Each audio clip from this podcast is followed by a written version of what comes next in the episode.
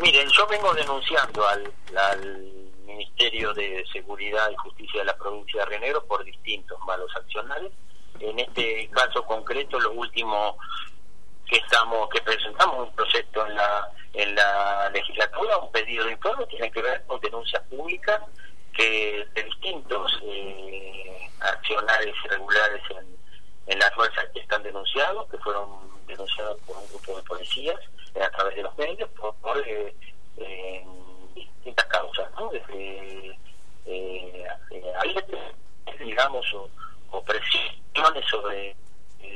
personal policial, sobre faltantes de o desmanejo en el control de, las armas, sobre actuaciones improcedentes de, de miembros de la fuerza que no son eh, contadas o penalizadas eh,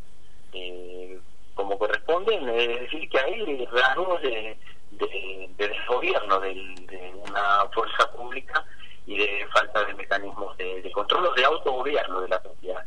eh, fuerza pública. Bueno, esto eh, hemos hecho un pedido de informes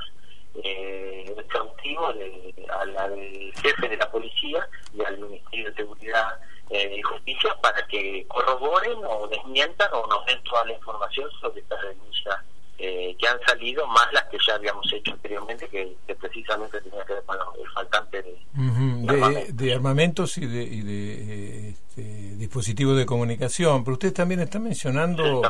está mencionando que en los últimos 15 meses se han registrado alrededor de 83 causas por apremios, abuso de autoridad y vejaciones en las que estarían involucrados, están involucrados agentes de la Policía Provincial. ¿Todas estas cuestiones están planteadas ante la justicia o es una denuncia que han hecho directamente incluso integrantes de la propia fuerza? Mire, hay algunas que están en, la justicia, en algunos casos sabemos de accionar de fiscales que están siguiendo eh, estas causas, eh, otras no, eh, son fueron publicadas por medios por eso hacemos el pedido de informe para que se ratifique o se desmienta eso, porque puede haber también eh, eh, mecanismos